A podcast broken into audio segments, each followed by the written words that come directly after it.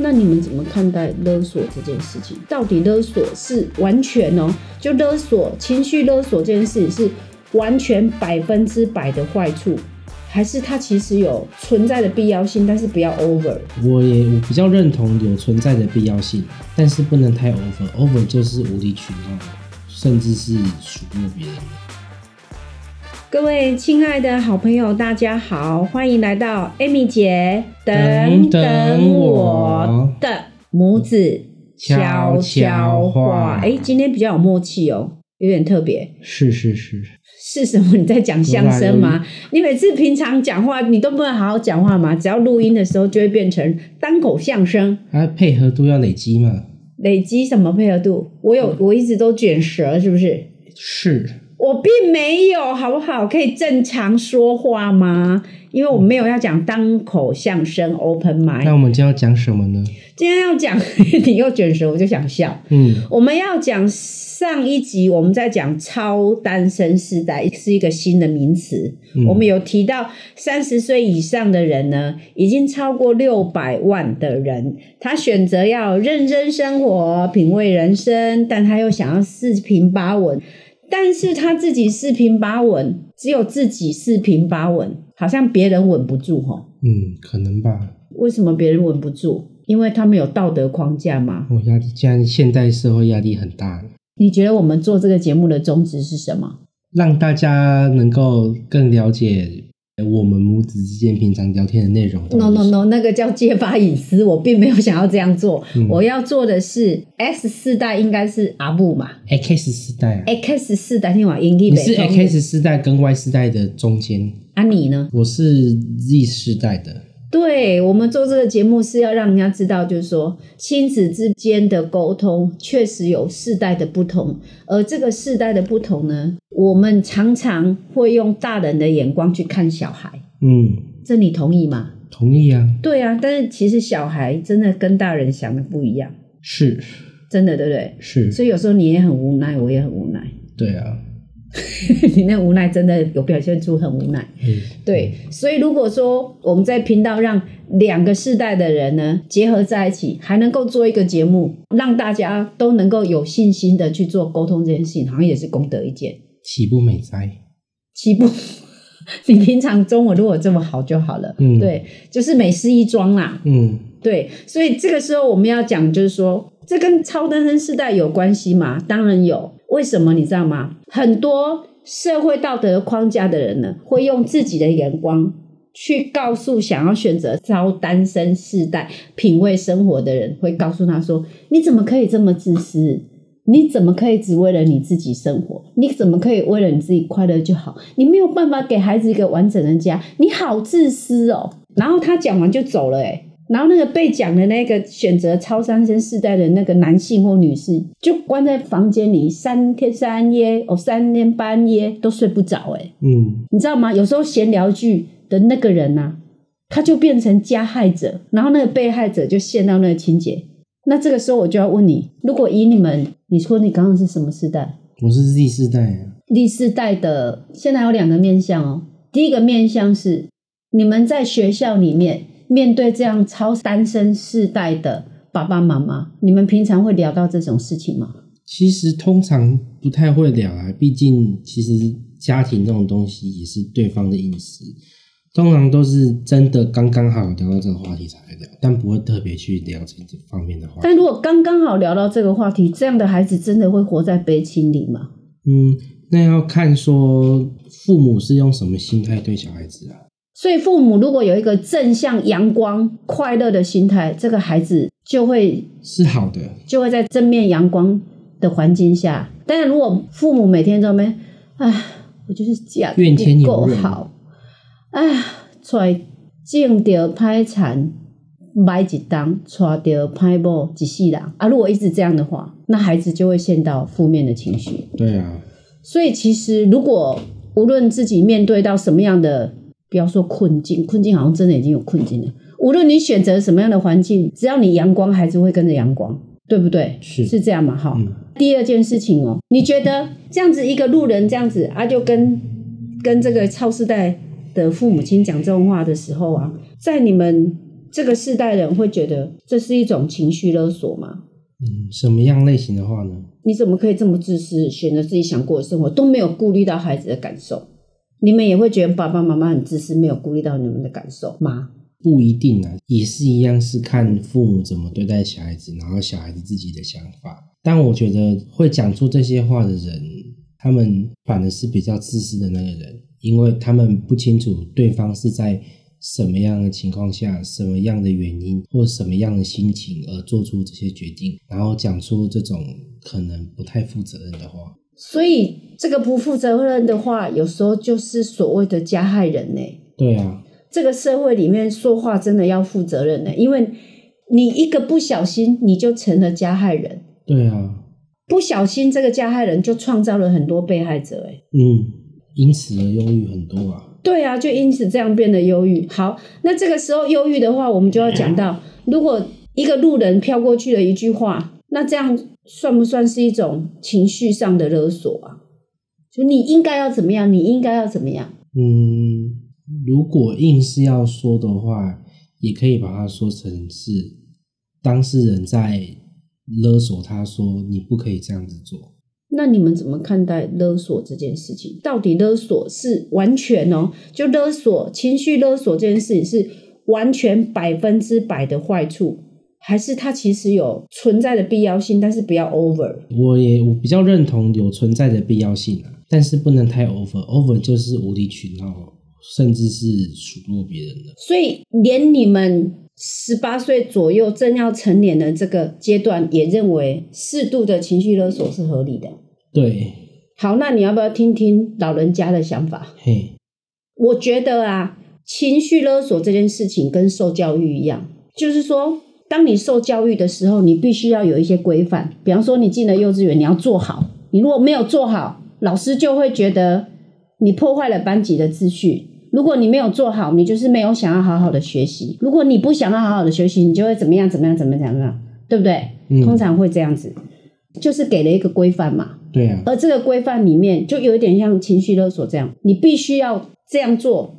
为了什么事情而这样做？对，所以我的意思是说，我们中国人有一个很好的条件，就是因为我们有。五千多年的历史，所以我们有比较占有比较多的历史文化跟儒家思想，对不对？孔子讲的很好，哎，今天好严肃哦，就那个中庸之道。那我现在不想要不要严肃一点，就惊中看，你知道吗？对，惊中看，惊中看，你凡事加中看，你也不要极右，你也不要极左，你也不要太激进，你也不要太消极，就加加中看，不要太多是非群去灌在人家的所谓的什么。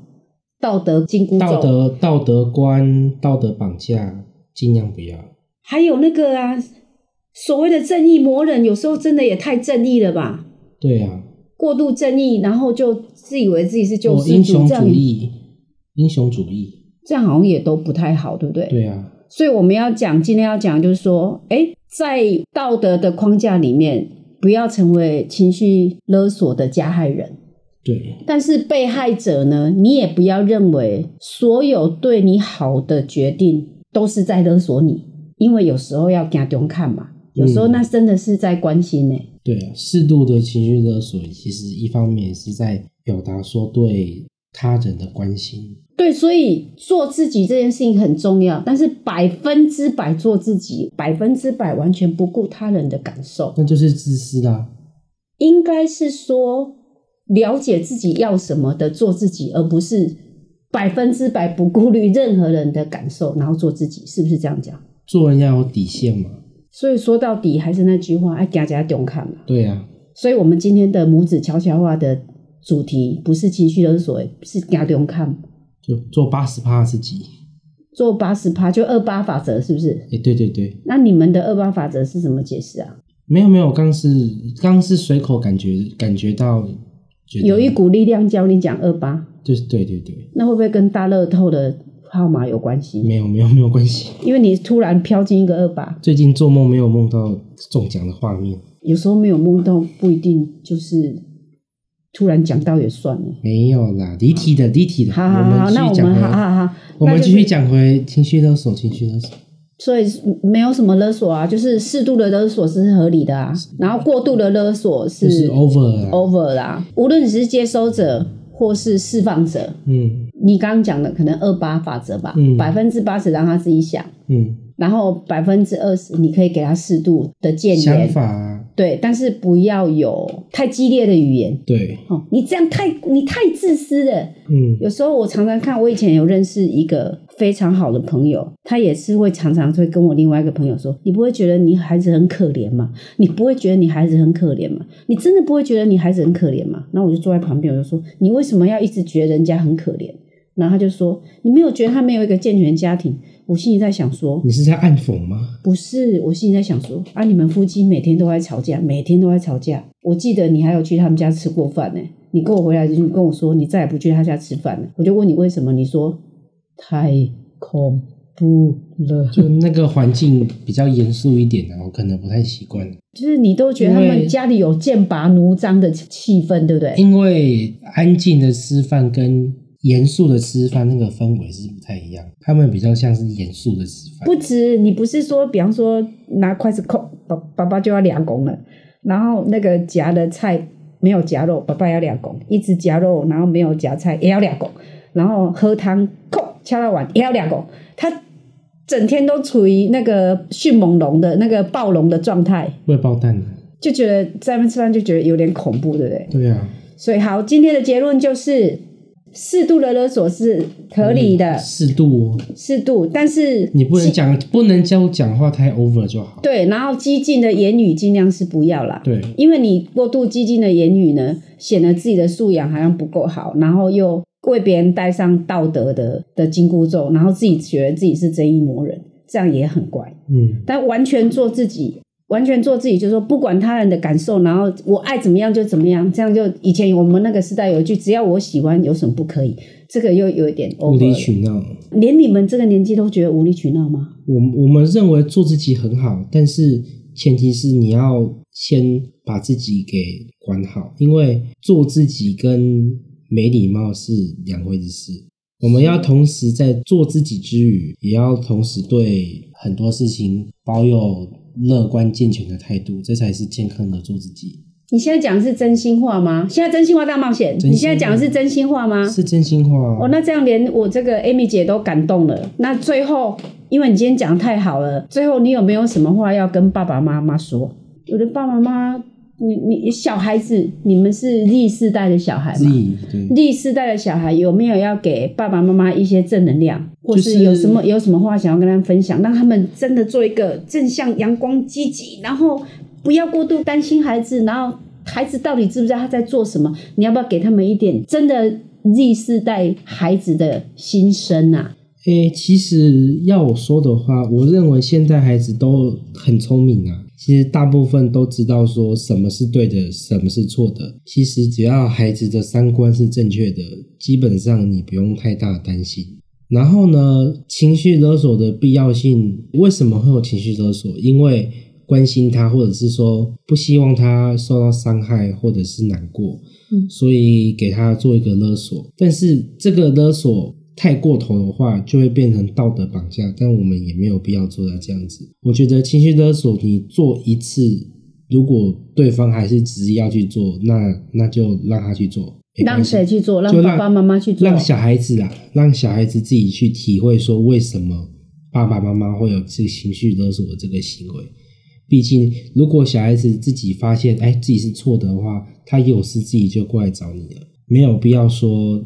勒索到他说他不要，因为他毕竟没有体会过，他也不知道那个感觉是怎样。就是就是那个张惠妹啊，要到你想逃啊。对啊就是与其让孩子都不知道父母为什么说不要，还不如让小孩子继续体会说啊，因为这样子所以不行。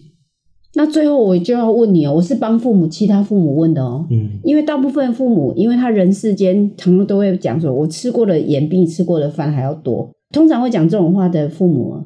我的体会是蛮急的啦，会急着看到孩子赶快改变。他如果一直觉得孩子就变得很慢，变得很慢啊，他没感觉啊，啊，他就真的没感觉啊，啊，那那你怎么样帮助这样的父母？你给他什么样的建议啊？